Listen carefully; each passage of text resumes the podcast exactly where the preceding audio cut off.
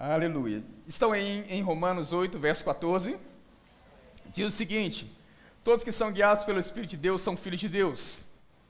Verso 16: O próprio Espírito testifica com o nosso Espírito que somos filhos de Deus. Pai, nós te adoramos, te rendemos graças pela Sua palavra. Obrigado por inspiração nessa noite, Pai, por expressão vocal.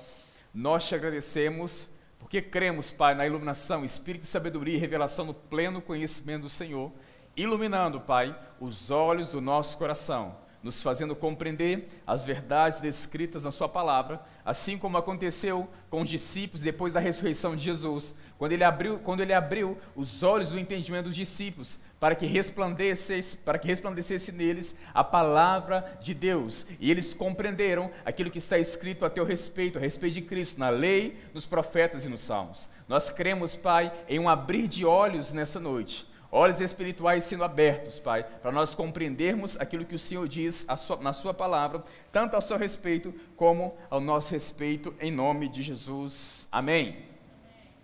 Irmãos, nós, eu vou falar sobre é, a importância de nós ouvirmos né, o testemunho interior, sobre nós ouvirmos o nosso coração, ouvirmos as direções do Espírito em nosso coração.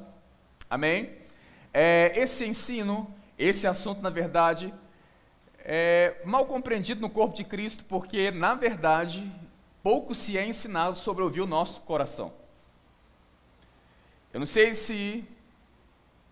Antes de eu dar continuidade nesse texto, vai lá comigo, por favor, lá em Jeremias capítulo 17. Jeremias 17.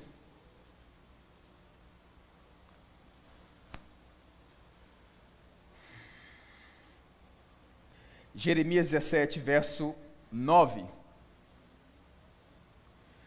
Diz o seguinte aí, Jeremias 17, verso 9: Enganoso é o coração, mais do que todas as coisas, e desesperadamente corrupto. Quem o conhecerá? Algumas traduções vai dizer: enganoso é o coração do homem, mais do que todas as coisas, e é des desesperadamente corrupto. Quem o conhecerá. Quem aqui já leu esse texto nas Escrituras ou já ouviu alguma mensagem sobre esse texto? Homens dizendo que o, o coração do homem é enganoso. Que não tem como, né, se nós ouvirmos nosso coração, nós podemos ser enganados. Alguém já ouviu isso? E é sobre isso que nós vamos tratar essa noite. Sabe por quê, gente?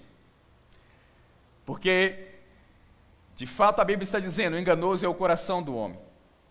Mas quando nós estudamos as Escrituras, nós devemos interpretar a Bíblia à luz da própria Bíblia. Amém? Não se pode pegar um texto fora de contexto e tentar ministrar o que eu quero só porque eu quero.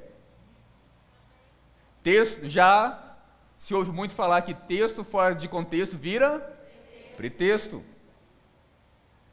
Um texto ele tem que estar de acordo tanto com o contexto textual, como o contexto geral das Escrituras.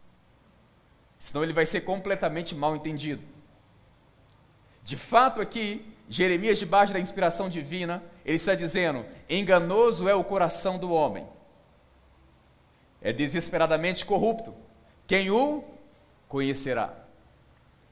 Eu já vi ministrações de, às vezes até alguns ministros né, conceituados dizendo: olha, está vendo, o coração do homem é enganoso. É enganoso o coração do homem. Você não pode confiar no seu próprio coração. E observe que ele vai dizer, ele vai declarar aqui com todas as letras: enganoso é o coração do homem. Ou seja, ele está falando sobre uma realidade, o, o coração do homem é enganoso. Mas eu gosto que o apóstolo Paulo vai dizer lá em 1 Coríntios capítulo 10. Ele vai falar que nós não devemos ser pedra de tropeço nem para judeu, nem para gentil, nem para a igreja de Deus. A Bíblia trata sobre três povos diferentes. São eles judeus, gentios e igreja. Os judeus no Antigo Testamento era aqueles, era todo o povo de, da, da linhagem de Abraão, descendentes de Abraão, Isaac e Jacó o povo da aliança com Deus. Gentios é aquele que não tinha aliança, pessoas de outras nações que não tinham aliança com Deus. E a igreja de Deus só veio a ser estabelecida no Novo Testamento. De fato, quando nós olhamos, por exemplo, lá para Mateus capítulo 16, quando o apóstolo Pedro diz que Jesus é o Cristo, filho do Deus vivo, a, imediatamente após o momento de Pedro falar isso, ele vai dizer, ele vai, Jesus vai dizer exatamente assim: Pedro, sobre essa pedra, eu digo que tu és Pedro, sobre essa pedra, ou seja, sobre essa afirmação, eu edificarei a minha igreja. Sobre qual afirmação que a igreja está edificada? Sobre a afirmação que Jesus é o Cristo, o Filho do Deus vivo. É a primeira vez que, a, que, o nome igreja é encontrado nas Escrituras, é mencionado nas Escrituras, pelo autor da igreja, pela pedra angular, amém? Pelo Senhor da igreja.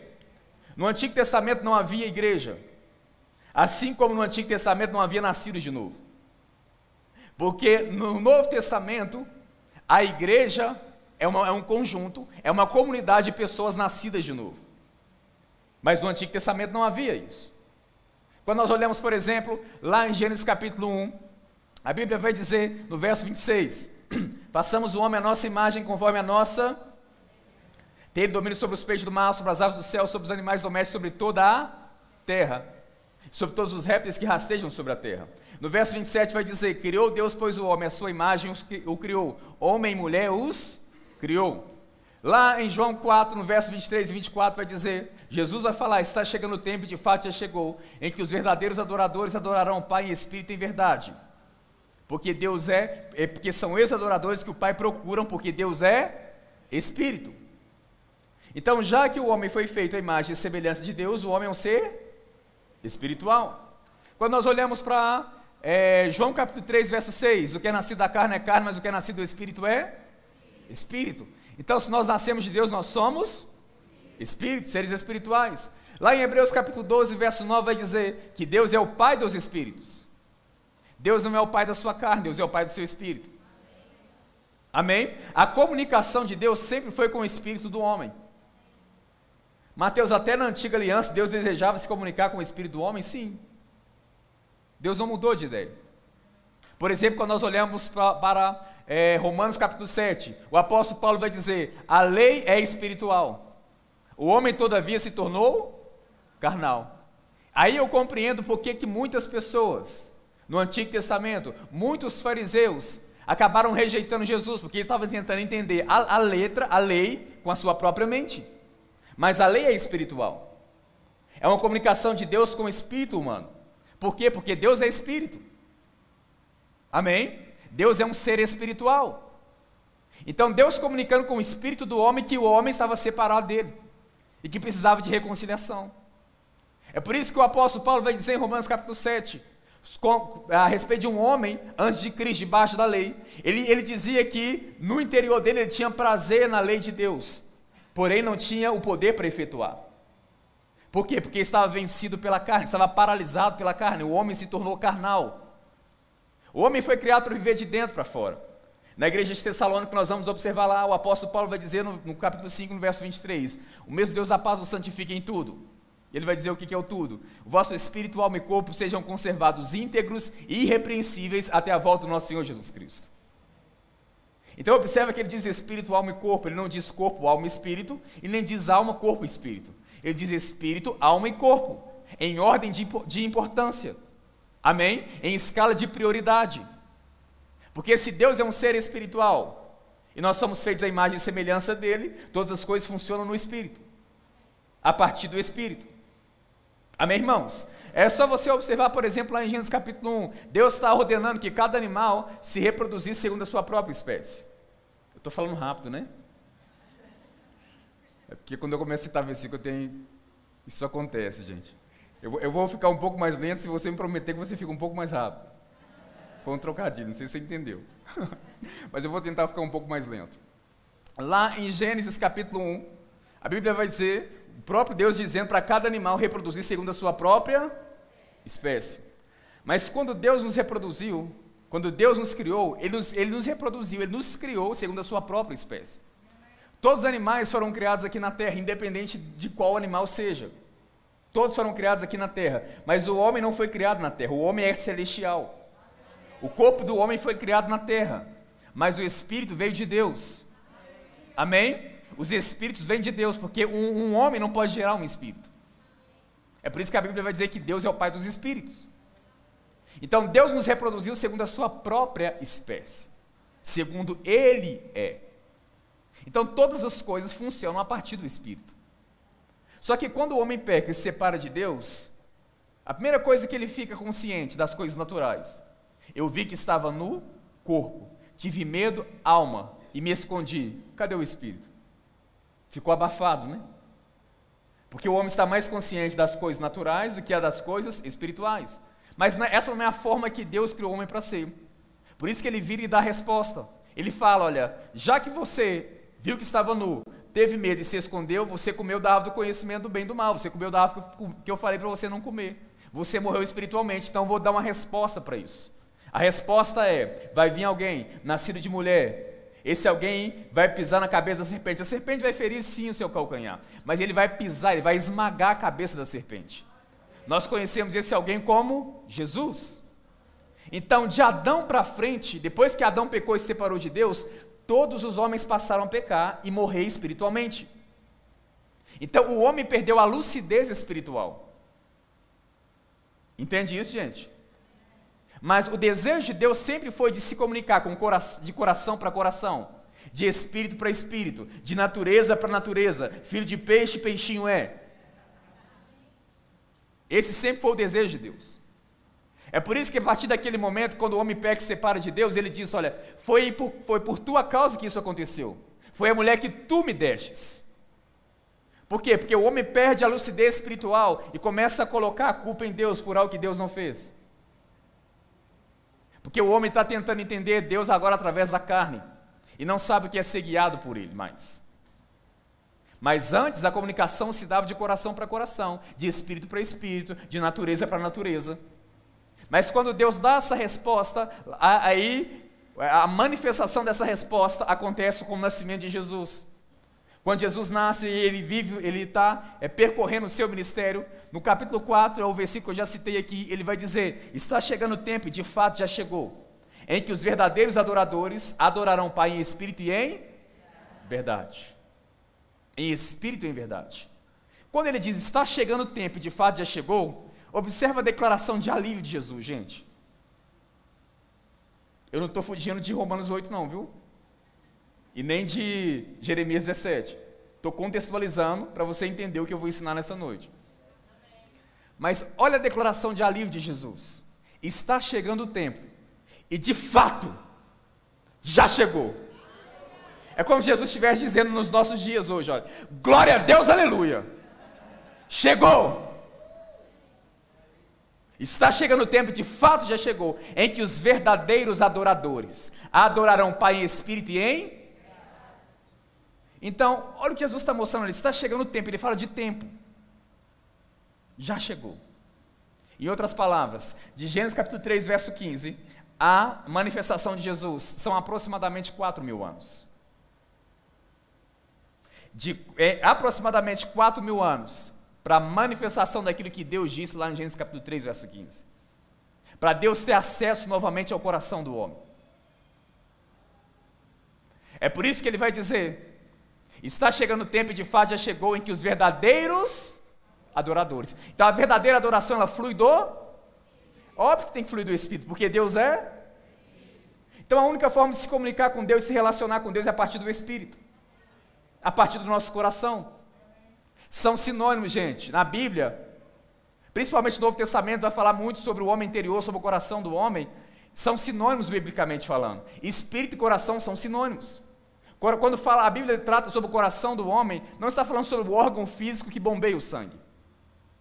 Está falando sobre o interior do homem, o cerne do homem, a parte interior, a parte mais íntima do homem. De fato, está falando de quem o homem é. Então, quando Jeremias falou, enganoso é o coração do homem, nós devemos entender o seguinte: a Bíblia é dividida em quatro pontos específicos: criação divina, queda, redenção e glorificação. Deus criou todas as coisas, criou o homem à sua imagem, conforme a sua semelhança, para se comunicar no coração do homem. Depois o homem cai, acontece a queda, né? houve a queda, o homem se separa de Deus, o homem morre espiritualmente. O Espírito de Deus se ausenta do coração do homem, do espírito do homem. Então, já que o homem caiu, Deus anuncia a redenção, Gênesis capítulo 3, verso 15. Então, todo o Antigo Testamento está sendo criado com base naquilo que ia acontecer na manifestação de Cristo. A Bíblia anuncia o que? Redenção. Amém? Já que estamos redimidos no nosso espírito, esperamos pela glorificação completa. Glorificação do nosso corpo, o nosso destino final. Amém? Quando Jeremias falou que enganoso é o coração do homem, ele estava no segundo ponto, estava na queda. Então ele está falando sobre um, um coração de um homem, de um homem que ainda não tinha nascido de novo. Entende isso? De uma pessoa que ainda não tinha nascido de novo. De fato, o coração dessa pessoa é enganoso. Por quê? Porque o Espírito de Deus não habita no coração dessa pessoa. Essa pessoa não nasceu de novo ainda. Mas Deus não estava satisfeito com a condição dessa pessoa. Deus não estava é, satisfeito com, com esse estado da humanidade. É por isso que ele profetizou transplante de coração. Ezequiel capítulo 11. Ezequiel capítulo 11. Lembra que eu não estou fugindo de Romanos capítulo 8, hein? É porque geralmente tu ensina as coisas funcionam mais ou menos assim. Dá uma volta toda para depois fechar o, o que está sendo transmitido. Ezequiel capítulo 11, verso 19. Deus não estava satisfeito com a condição do homem. Então ele vem construindo todo o Antigo Testamento com base naquilo que ele já tinha dito lá em Gênesis capítulo 3, sobre o nascido de mulher que ia pisar na cabeça da serpente. Cabeça na Bíblia simboliza o quê? autoridade. Então, o Satanás, ele passou a ter autoridade sobre os homens, a governar o homem, porque o homem estava morto espiritualmente separado de Deus. O salário do pecado é a morte. Isaías 59 vai dizer que é o pecado que fez separação entre o homem e Deus. Então Deus não, não estava se comunicando com o homem mais de coração para coração, de espírito para espírito. Aí nesse momento aqui, Deus ele continua profetizando através, ele continua liberando a palavra através de Ezequiel. Ele vai dizer no verso 19: Dar-lhe-ei um só coração, espírito novo porei dentro deles. Tirarei o coração, tirarei da sua carne o coração de pedra, e lhes darei o coração de carne, para que andem nos meus estatutos e guardem os meus juízos e os executem. Eles serão meu povo e eu serei o seu. Vai para o capítulo 36, por favor, de Ezequiel, capítulo 36, no verso 26. Ezequiel 36, verso 26. Diz o seguinte: Dar-vos-ei coração novo, e porei dentro deles, e porei dentro de vós espírito novo.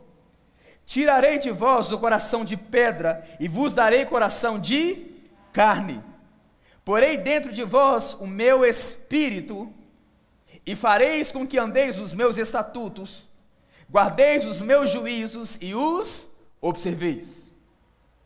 Ele estava dizendo: Olha, vou dar um coração novo para vocês. Porei dentro de vós um espírito novo. Eu vou tirar de vocês o coração de pedra e vos darei um coração de. O que está acontecendo aqui? Ele está usando uma figura de linguagem. Ele está usando o coração de pedra para mostrar a condição do homem separado de Deus. Um coração endurecido, um coração que não podia ouvir a voz de Deus, de alguém que estava morto espiritualmente. O coração de carne simboliza o que? Sensibilidade, uma carne sensível, e ele está dizendo: Olha, eu vou tirar essa velha natureza, eu vou tirar esse coração de pedra e vou colocar dentro de vocês um novo coração, um coração de carne, espírito novo, porém, dentro de vós. Então, ele não estava satisfeito com o coração enganoso do homem, e ele simplesmente libera através de outra pessoa: Olha, eu vou dar para vocês, eu vou liberar para vocês um coração de carne. Vou dar para vocês, vou liberar a vocês um espírito novo. É por isso que a Bíblia vai dizer que aquele que está em Cristo é. As coisas antigas já passaram, eis que tudo se fez. Sabe o que eu vejo muitas vezes? É que muitas pessoas tratam aqueles que nasceram de novo como se não tivessem nascido de novo. Muitos leem esse texto, muitos leem esse texto exatamente assim. Se alguém está em Cristo, essa pessoa quase se tornou uma nova criatura. E ela quase se tornou nova. Quase se tornou uma nova pessoa. Mas o texto não diz isso. O texto diz: se alguém está em, é uma nova, as coisas antigas, e tudo se fez. Agora, o tudo que se fez novo não é na sua carne nem no, na sua mente. Porque, naturalmente falando, fisicamente falando, você não teve nenhuma mudança física. Você não teve nenhuma mudança mental. A Bíblia tem instruções do que nós vamos fazer com o nosso corpo e com a nossa mente. Mas a mudança que houve foi no seu espírito. No espírito, quanta diferença. É por isso que 1 Coríntios capítulo, capítulo 6, verso 17 vai dizer que aquele que se une ao Senhor é um só espírito com ele um só espírito com ele. Na carta de Coríntios, na carta aos Coríntios, o apóstolo Paulo vai dizer que nós somos o templo do. Mas sabe por que nós somos o templo do Espírito Santo? Porque, primeiro, esse corpo é templo do nosso espírito. E porque é templo do nosso espírito, virou templo do Espírito Santo. Porque o Espírito Santo está no nosso espírito. Entende isso, gente? A Bíblia dá ênfase ao, ao nosso coração, ao homem interior a nova natureza. Dá ênfase a isso. Mas nós somos ensinados para nós somos ensinados a não ouvir o coração. É dessa maneira que nós somos ensinados. E perdemos o que é ser guiado por Deus, que é ser guiado pelo Espírito de Deus. Às vezes nós olhamos, por exemplo, para o Antigo Testamento e pensamos assim: nossa, o Antigo Testamento era muito melhor, gente. O povo era guiado pela coluna de fogo à noite, coluna de nuvem de dia, manifestações exteriores. Deus falava com o povo no monte, falava com Moisés. Deus é, trazia manifestações espetaculares. Um rapaz colocou lã para provar se era realmente Deus que estava o guiando, através de manifestações exteriores. E muitas vezes nós queremos fazer isso. E não entendemos que a condição do povo do Antigo Testamento é muito diferente da nossa condição hoje no Novo Testamento. É muito diferente, gente. Não está escrito assim: Abraão estava em Cristo e era uma nova criação. Davi estava em Cristo e era uma nova criação. João Batista estava em Cristo e era uma nova criação. Não está escrito isso. Amém? Não está escrito. Por quê? Porque todos eles estavam anunciando quem? A vida de Cristo. É por isso que lá em Hebreus capítulo 11, versos 39 e 40, vai dizer que eles, estavam, eles não puderam ser aperfeiçoados sem nós. Eles estavam esperando a redenção, gente. É por isso que Jesus vai falar em Mateus 11, verso 11, que de todos os profetas, entre os nascidos de mulher, nunca houve ninguém maior do que João Batista, mas o menor no reino é maior do que João Batista. Em outras palavras, o menor no reino é maior do que o maior do, do Antigo Testamento. Por quê? Quem que é o menor no reino? Todos aqueles que nasceram de novo. Quem não, quem não se tornar como uma criança não pode ver o reino de Deus. Quem não nascer de novo não pode entrar no reino de Deus. Jesus disse para Nicodemos. Então ele está falando isso sobre todos que nasceram de novo. E quando nós olhamos, por exemplo, lá para Romanos capítulo 14, verso 17, a Bíblia vai dizer que o reino de Deus é justiça, paz e alegria no. E onde que o Espírito Santo está, gente? Em nós, dentro de nós. O reino de Deus está dentro. É por isso que Jesus falou: o, melhor, o menor no reino é maior do que João Batista. Porque a Bíblia está, a, é, a Bíblia, na verdade, Jesus está mostrando aí a chave interpretativa da Bíblia. Tudo aponta para quê? Para a redenção, para a recriação do coração do homem, o transplante de coração, o espírito do homem. Amém? É por isso que você vai observar aqui o apóstolo Paulo dizendo: Todos que são filhos de Deus são guiados pelo Espírito de Deus. No próximo versículo ele vai dizer: O Espírito testifica com o nosso Espírito que somos filhos de Deus. Nós olhamos para o Antigo Testamento e queremos manifestações espetaculares. E a, até olhamos para o Novo Testamento nós queremos manifestações espetaculares. Porque de fato, de fato, há manifestações espetaculares. Amém? Nós vemos aparições de anjos no Novo Testamento também. Nós vemos anjo aparecendo para Cornélio. Nós vemos anjos é, aparecendo no livro de Atos. Nós vemos aparições de Cristo a Paulo. É o que nós conhecemos como discernimento de espírito.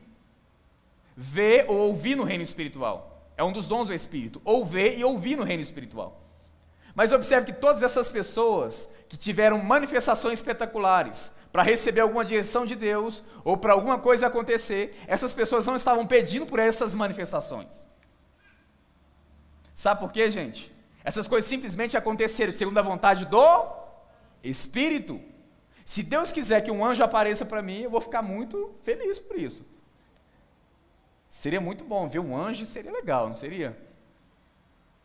Mas eu não estou em busca disso.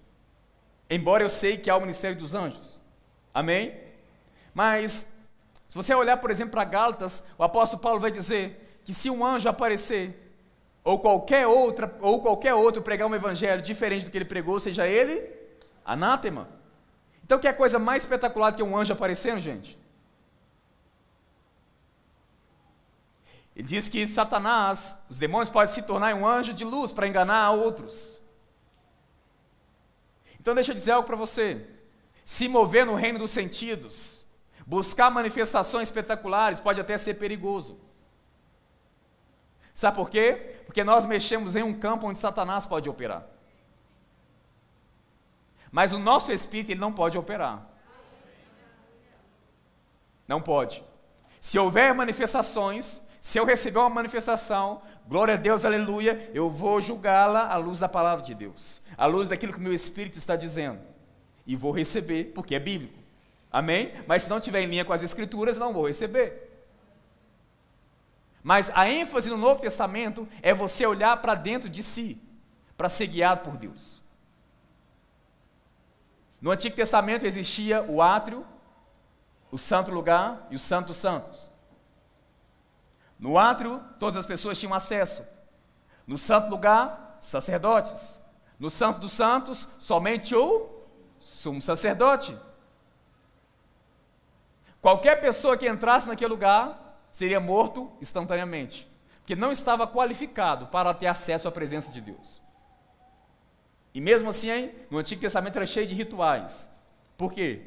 Porque todos, né, todos pecaram, mas o sumo sacerdote era separado de, por Deus para aquela condição específica. Então tinha todo o ritual para se aproximar de Deus. O que eu quero transmitir ao teu coração com isso, o que, que isso tem a ver com Romanos capítulo 8? É que na nova aliança, o nosso, o nosso corpo é o átrio. O santo lugar é a nossa alma, a nossa mente. E o santo santos é o nosso espírito. Ninguém tem acesso lá, a não ser o seu sumo sacerdote, Jesus Cristo. Satanás não tem acesso ao seu espírito, ao seu coração. Como assim, Mateus? Não tem acesso? Não tem. João capítulo 1, verso 5 vai dizer que a luz brilha nas trevas e as trevas não podem prevalecer contra a luz. 2 Coríntios capítulo 4, verso 6 vai dizer: Por isso mesmo Deus disse: Das trevas resplandecerá a luz. Ele mesmo resplandeceu em nosso coração, para a iluminação da glória de Deus na face de Cristo. Então diz que as trevas não podem prevalecer contra a luz. E Deus diz: das trevas resplandecerá a luz. O nosso coração estava em trevas, estávamos mortos espiritualmente. E é nesse coração em trevas que Deus resplandeceu a sua luz. E a luz, as trevas não prevalecem contra a luz. Satanás não tem acesso ao nosso coração. E é justamente nessa parte que Deus criou, que Deus estabeleceu a forma que ele vai guiar o homem. Amém, irmãos? Já já nós vamos voltar para Romanos capítulo 8, mas agora nós vamos para Provérbios capítulo 20.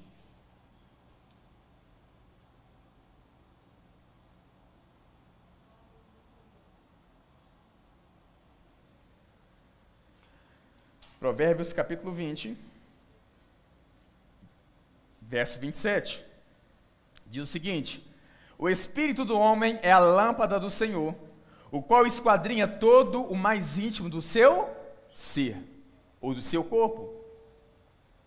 Olha que interessante, olha o que está escrito aí: o espírito do homem é a lâmpada do Senhor. Deus é espírito. Os verdadeiros adoradores têm que adorar o Pai em espírito e em. Então a verdadeira adoração flui do espírito, de coração para coração, de natureza para natureza, de espírito para espírito. Filho de peixe. Então Deus se comunica com o nosso espírito. Aí nós observamos aqui agora o, o, o autor dizendo: o espírito do homem, debaixo da inspiração divina, é a lâmpada do Senhor. A lâmpada, o propósito da lâmpada é projetar luz. Ou seja, para Deus liberar sua iluminação, para iluminar cada área das nossas vidas, ele acessa o nosso espírito. Porque é através do nosso espírito que nós recebemos iluminação. É através do nosso coração que nós vamos receber direções da parte de Deus para as nossas vidas. É através do nosso espírito. Ele não diz aí o corpo do homem é a mente, é a lâmpada do Senhor. Não diz a alma do homem é a lâmpada do Senhor. Ele diz o espírito do homem é a lâmpada do Senhor. Aí lá em Romanos capítulo 8, verso 14 vai dizer. Ele vai falar exatamente assim: todos que são filhos de Deus são guiados pelo Espírito de Deus. Então, olha que esse privilégio de ser guiado pelo Espírito de Deus dessa forma é um privilégio de filho. Então, o coração de uma pessoa que não nasceu de novo pode até ser enganoso, mas o nosso coração não. O nosso coração não. Todos que são guiados pelo Espírito de Deus são filhos de Deus. Aí ele mostra no verso 16 como que essa confirmação a respeito da filiação acontece. O Espírito testifica no nosso corpo que somos filhos de Deus. Na nossa mente. Testifica onde, gente? No nosso espírito. Essa palavra testificar no original significa trazer confirmação, dar uma impressão. É uma impressão interior. Agora deixa eu, deixa eu falar algo com você, você há de concordar comigo. Não existe nada mais importante do que a salvação, gente. Nada mais importante do que isso. Se nós pegarmos uma pessoa que acabou de nascer de novo, essa pessoa pode até não ter muito conhecimento bíblico, mas depois que ela nasceu de novo, ela percebe aquela diferença por dentro. E ela fala: Hoje eu estou bem com Deus. Agora ficou tudo bem. E a partir desse momento, nós podemos falar com essa pessoa dessa maneira: Olha, se você partir daqui hoje, para onde você vai? A pessoa vai falar: Para o céu. Vou encontrar com Ele. Aonde vem essa certeza? Como você sabe disso? Como você consegue provar isso? Rapaz, eu não sei não, não conheço muito Bíblia não, eu não sei como provar isso não. Então como você consegue ter tanta certeza? Olha, eu não sei porque, porque de tanta certeza, eu sei porque sei porque sei. Algo me diz no meu interior, eu tenho uma paz por dentro, eu sei porque sei porque sei que eu sou salvo. Agora a pessoa não tem nem tanto conhecimento bíblico assim no início, gente. Mas aquela impressão interior está lá. A pessoa não sabe que ela é salva porque um anjo apareceu para ela. A pessoa não sabe que ela é salva porque alguém profetizou para ela. A pessoa não sabe porque ela é salva porque houve alguma manifestação espetacular. A pessoa sabe que é salva por causa de uma simples, me perdoa pela simples, pelo simples testemunho interior, uma confirmação interior. Se no assunto mais importante das nossas vidas, Deus escolheu trazer essa confirmação através de uma impressão interior, por que, que não será da mesma forma nas outras áreas? Uma, uma impressão interior no nosso coração. Jesus, Jesus ele falou no capítulo de, de João, no Evangelho de João, no capítulo 16, ele falou que o Espírito Santo ia anunciar coisas que iam de vir. Sabe que crente não precisa ser pego de surpresa? O seu coração sabe de coisas que a sua mente não sabe. O seu espírito sabe de coisas que a sua mente não sabe. Em Gálatas capítulo 4, verso 6 vai dizer que porque nós somos filhos, Deus enviou ao nosso coração o espírito do seu filho. Primeiro Deus resplandeceu, depois enviou o espírito.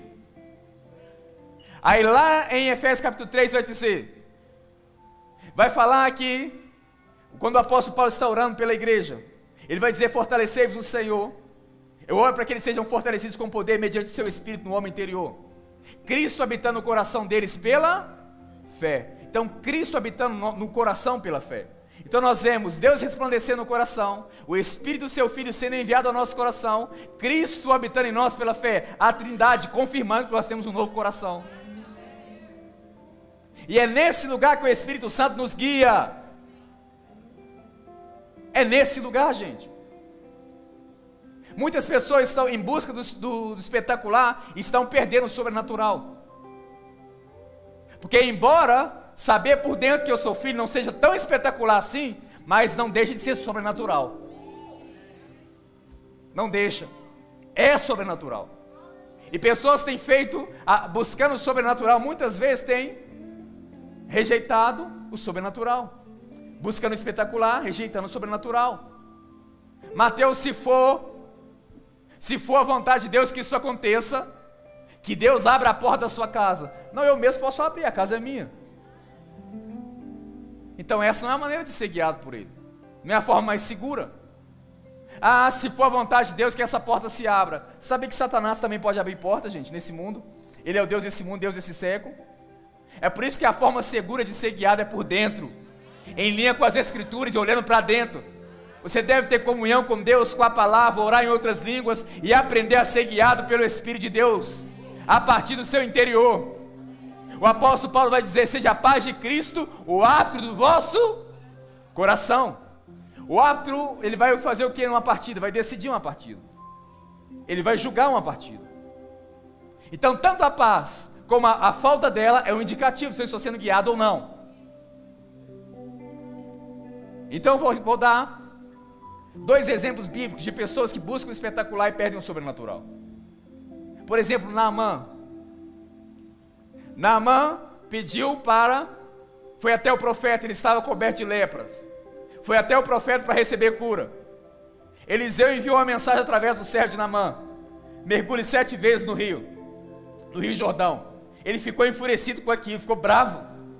Eu pensei que ele ia vir aqui. Em outras palavras, alguém tão importante como eu. Eu pensei que o profeta ia vir ia invocar o nome do Senhor, ia impor as mãos sobre mim, ia acontecer algo espetacular, eu ia ser curado.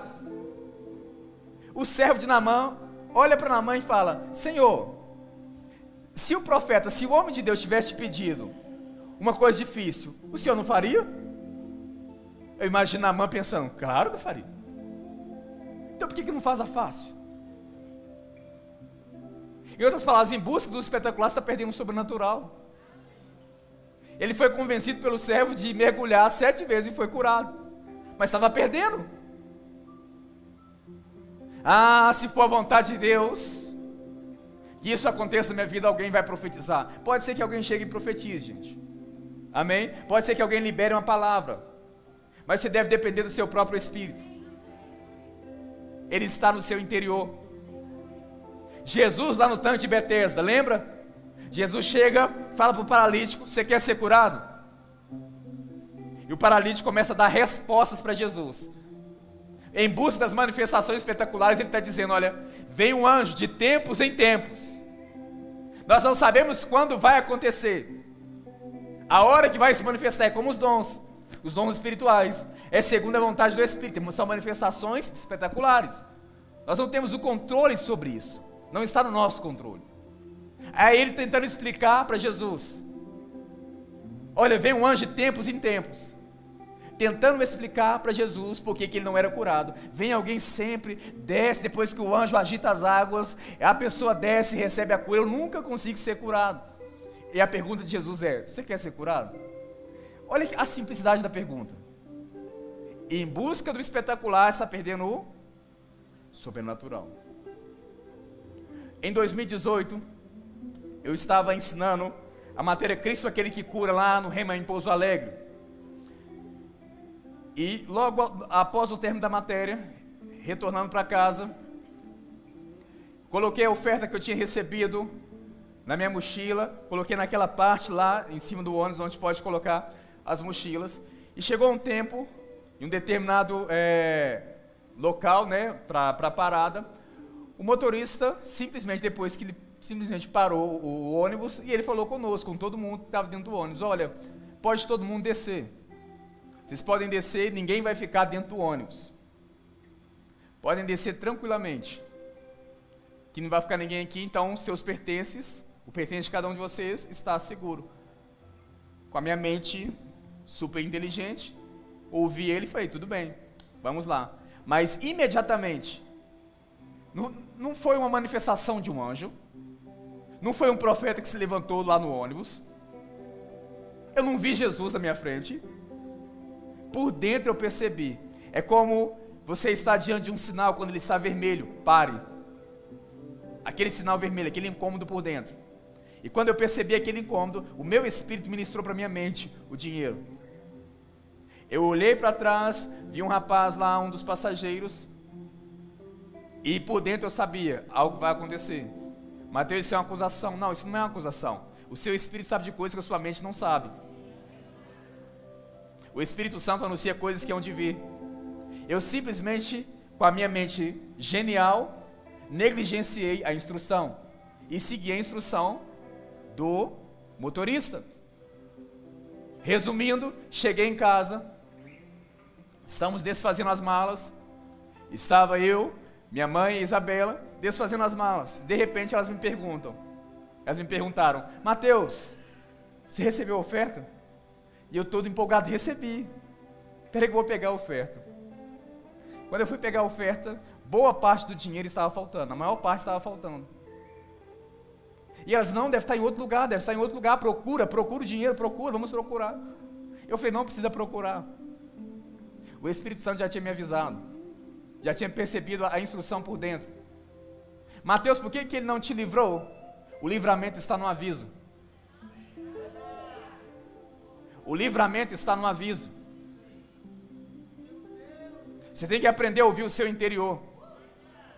Depois você lê o livro do irmão Reiga, chamado Como Ser Dirigido pelo Espírito de Deus. Ele vai falar sobre um, um ministro que sofreu vários acidentes com a família em menos de 10 anos. Três acidentes. E ele ouviu o irmão Reiga ensinar sobre como ser dirigido pelo Espírito de Deus. Ele falou: Sabe, irmão Reiga, eu nunca ouvi isso na minha vida, é a primeira vez. Se eu tivesse ouvido esse ensino antes, eu não teria sofrido nenhum acidente que eu sofri. Porque o tempo todo, em todos os acidentes, enquanto eu estava viajando, eu percebia por dentro, eu tenho que parar e orar. Eu tenho que parar a viagem e orar. Mas eu negligenciei e continuei.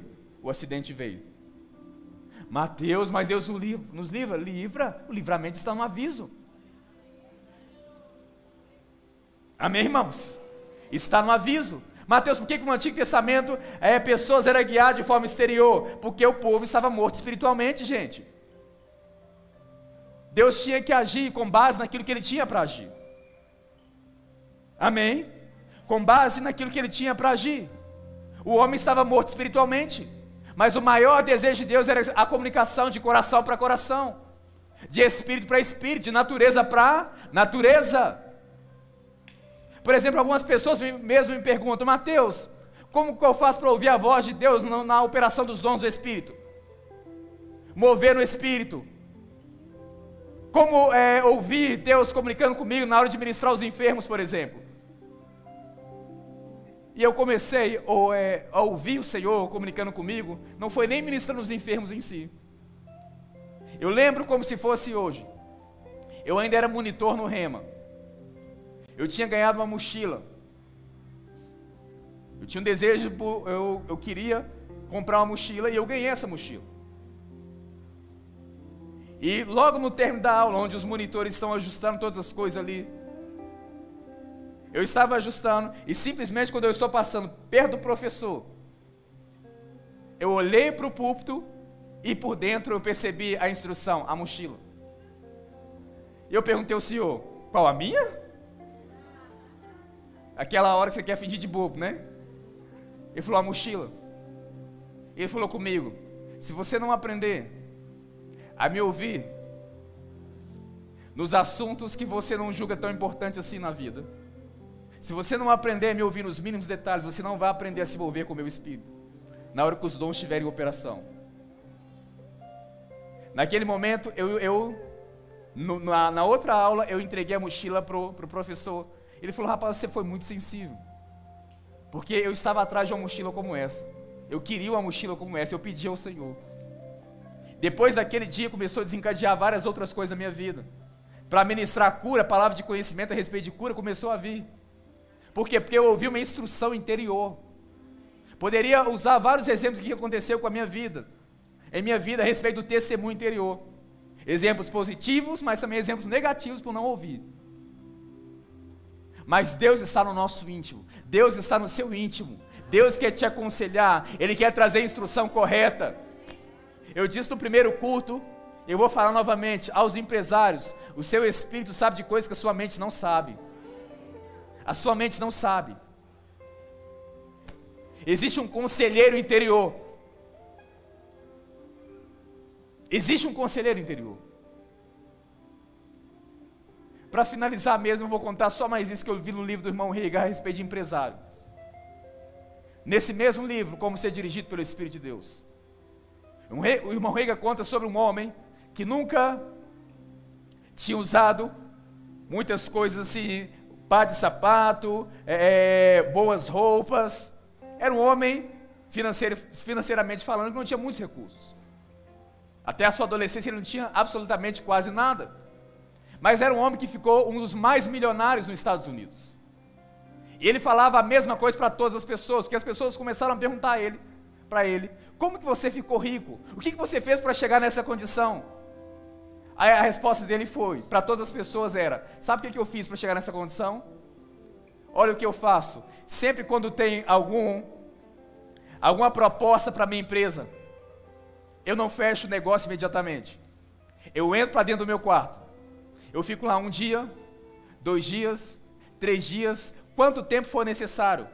Eu pulo algumas refeições, orando em outras línguas, meditando na palavra, pedindo a direção do Senhor em relação àquilo. Em alguns momentos a minha mente está dizendo assim: fecha esse negócio, vai dar certo, é isso mesmo. Mas o meu espírito, no meu coração tem aquele freio, como se dizendo assim: hum, não, não investe seu dinheiro que você vai perder o seu dinheiro. É simplesmente uma, impressão interior. E eu sempre obedeço essa impressão. Como houve também situações aonde a minha mente estava dizendo, não faça isso. E todas as pessoas diziam, não faça isso, você vai perder todo o seu dinheiro. Mas no meu interior tinha aquela paz, aquela inclinação para fechar o negócio. Mesmo quando os olhos naturais, a mente natural, repudiava aquilo. E eu nunca perdi dinheiro algum por ouvir a instrução interior. E não era um pregador, gente. Talvez você pode falar assim: ah, mas é um profeta, é um pastor. Não, é todos que são filhos. Estes têm esse privilégio disponível, ser guiado pelo Espírito de Deus. Você não precisa ser pego de surpresa. Para para pensar, Deus está dentro. Deus está no meu interior. Não existe verdade mais poderosa do que essa, gente. Afinal de contas, o próprio Jesus falou: Olha, aquele que tem sede, vem a mim e beba. Como diz as Escrituras, do seu interior, é do seu interior que vai fluir rios de águas vivas. Amém? Foram abençoados? Amém. Seja abençoado, irmãos, na prática dessa, dessa palavra. Amém? Pastor. Tu me traz a paz que excede todo entendimento humano. Você pode ficar de pé. E quando eu planejo, me mostras que és bem melhor os teus planos. Eu não compreendo tamanha bondade que está sobre mim. Eu desconheço um outro amor assim.